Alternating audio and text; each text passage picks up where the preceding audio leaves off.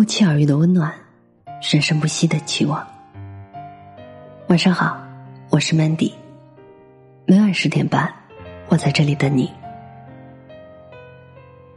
最难的时候，你是怎么熬过来的？作者老姚。那年冬天，我送杨小麦去火车站，她穿着桃红色的羽绒服，短头发乱七八糟的塞在帽子里，在还没有整修的火车站前，跟我用力的挥手。坐着四零九路公交车回学校的时候，窗外飘起了大片大片的雪花，整个车厢里的人都躁动起来，挤到窗口张望。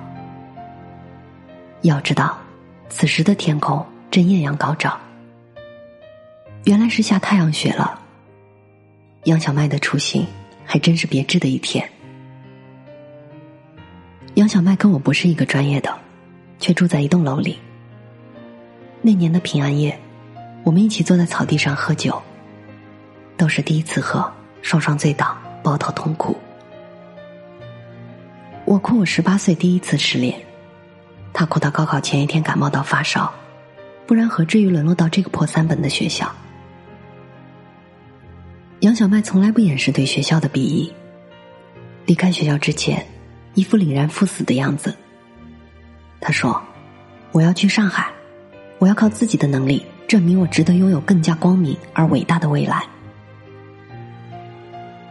当时他拿到了一个 offer，一家位于黄浦江边的室内设计公司，实习工资一千两百块。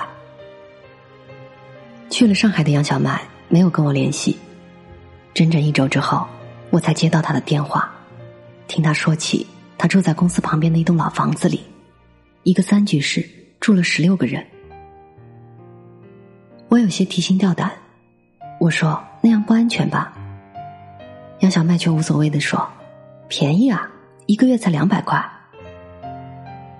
我们后来渐渐减少了联系，他总是很忙很忙，有时候发条短信过去都需要隔上大半天才能收到回复。他偶尔会跟我聊几句，汇报一下他的现状。那两年，他给我的最大感觉是。当我过着波澜不惊的生活时，他却仿佛坐上了过山车，惊心动魄。前进的速度快到让我简直怀疑我自己每天都在虚度光阴。两个月之后，杨小麦搞定了第一个客户，转为正式员工。半年之后，杨小麦跳槽到了一家更大的公司，还是在黄浦江边，但是薪水翻了好几番。一年过后。杨小麦积累了一批原始客户，他性格开朗又肯费心思，又确实有才气，便离开了公司，开始做独立设计。在这期间，他还用过去一年攒下的钱去日本进修了一次，系统的学习了设计。我大四毕业，毫无头绪的找工作，然后在老家开始做一份灰扑扑的办公室文员工作。每天就干些打印、复印各种文件的事情。无聊的时候，花大把时间泡在网络论坛里。而那时候的杨小麦已经找到了合伙人，开始经营自己的设计工作室。他平时喜欢研究各种艺术，对配色和线条的领悟力极高，渐渐积累了一批有品质的客户，在圈子里崭露头角，颇受推崇。我们像是朝着不同方向生长的两株植物，在短短几年里，它一直茂盛着，几乎快要长成参天大树。而我，却还是那株瘦弱的幼苗，连枝丫都不知道该往哪里伸展。我给他写很长很长的邮件，诉说自己生活的种种不如意，没法适应这家小城市公司里领导的任人唯亲和尖酸刻薄，跟身边的人也不大亲近。觉得自己的工作没有意义，再加上频繁的被周围的亲友逼去相亲，每天都生活的诚惶诚恐，却根本积聚不起来任何改变的勇气。他劝我这么不开心，不如出去好了。我却开始踌躇，外面生活压力那么大，我又不像你有足够生存的技能，我能做什么呢？他在一个深夜给我回电话。我以为他会安慰我，听我吐槽，给我建议。他却开始缓缓跟我说起他刚到上海时候的种种艰难。他说我之前自己折腾画图，纸用的都是最初级的绘图软件。我刚到公司的时候才发现，别的设计师用的我都不会。于是每天下了班，我抱着视频教程，一点一点从头开始学，往往是到凌晨才一个人从办公室往家走。他说我接到的第一个订单，客户是个本地的娇小姐，特别特别难缠，经常大半夜的一个电话打过来，说他有什么新想法了，逼着你立马改图。可是等你改完发给他，他却已经睡了。有什么不满意就直接骂人，我还得低着头去道歉。杨小麦的语气很平静，我却听得几乎哽咽。这些你从来都没有跟我说过啊。他却笑了。他说：“有什么好说的呢？你的生活再苦，别人也没办法替你分担。你想要的任何东西，也不会有人送到你手上。”只能自己咬着牙去赚去拼。我可以打电话给爸妈、给朋友叫苦叫累，可是除非我放弃这条路，要不然诉完了委屈之后，第二天还是得爬起来继续去客户那里挨骂，反复改方案。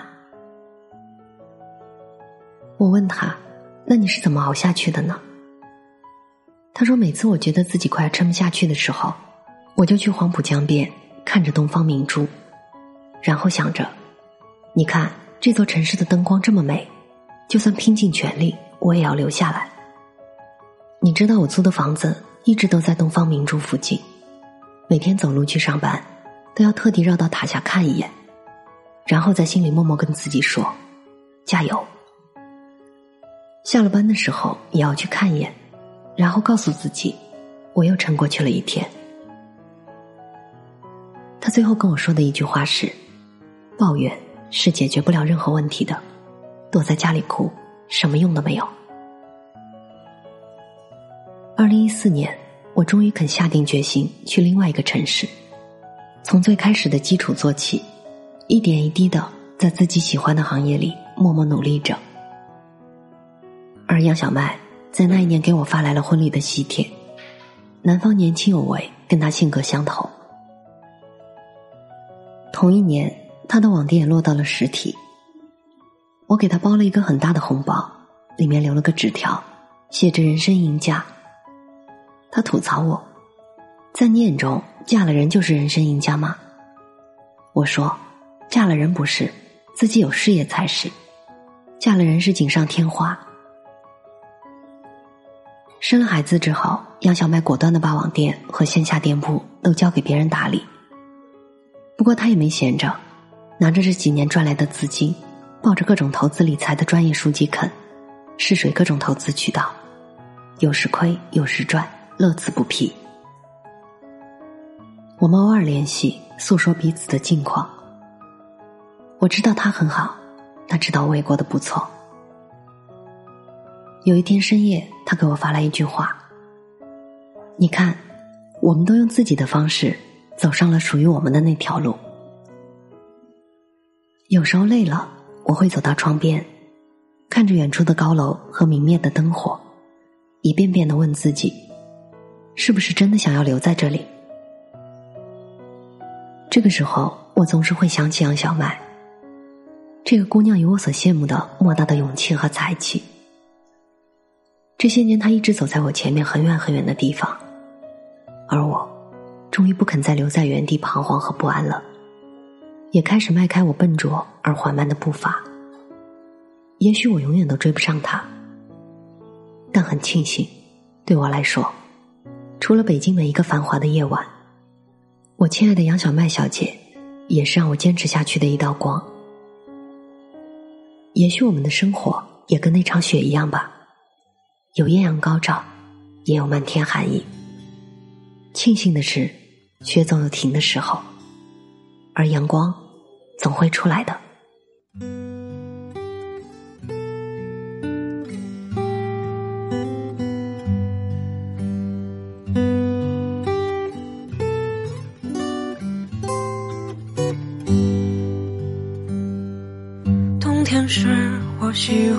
靠近温暖的事，比如地壳运动时火山温暖的熔岩，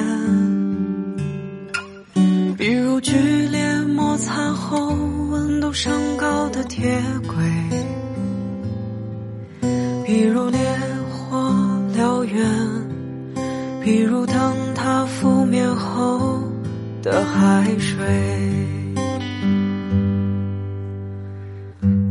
是我尝试靠近温暖的事，比如积雪之下经年翻滚的热泉，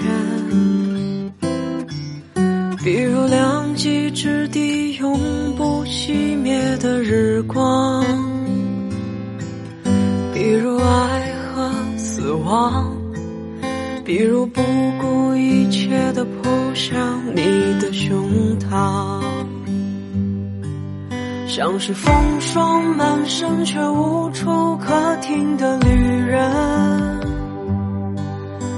我敲碎这陈旧皮囊与归途同往，像是逃出死地又冲进火场的女人，我怀抱着心爱之物。将自己安葬。冬天时，我喜欢靠近温暖的事，比如寺庙焚炉中日夜不散的景象，比如幼童嬉戏时子弹穿膛的声响，比如日照金山。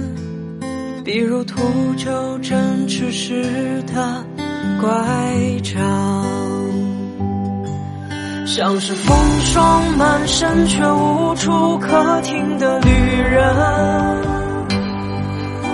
我敲碎着陈旧皮囊与归途同往，像是逃出死地又冲进火场的女人。我怀抱着心爱之物，将自己安葬。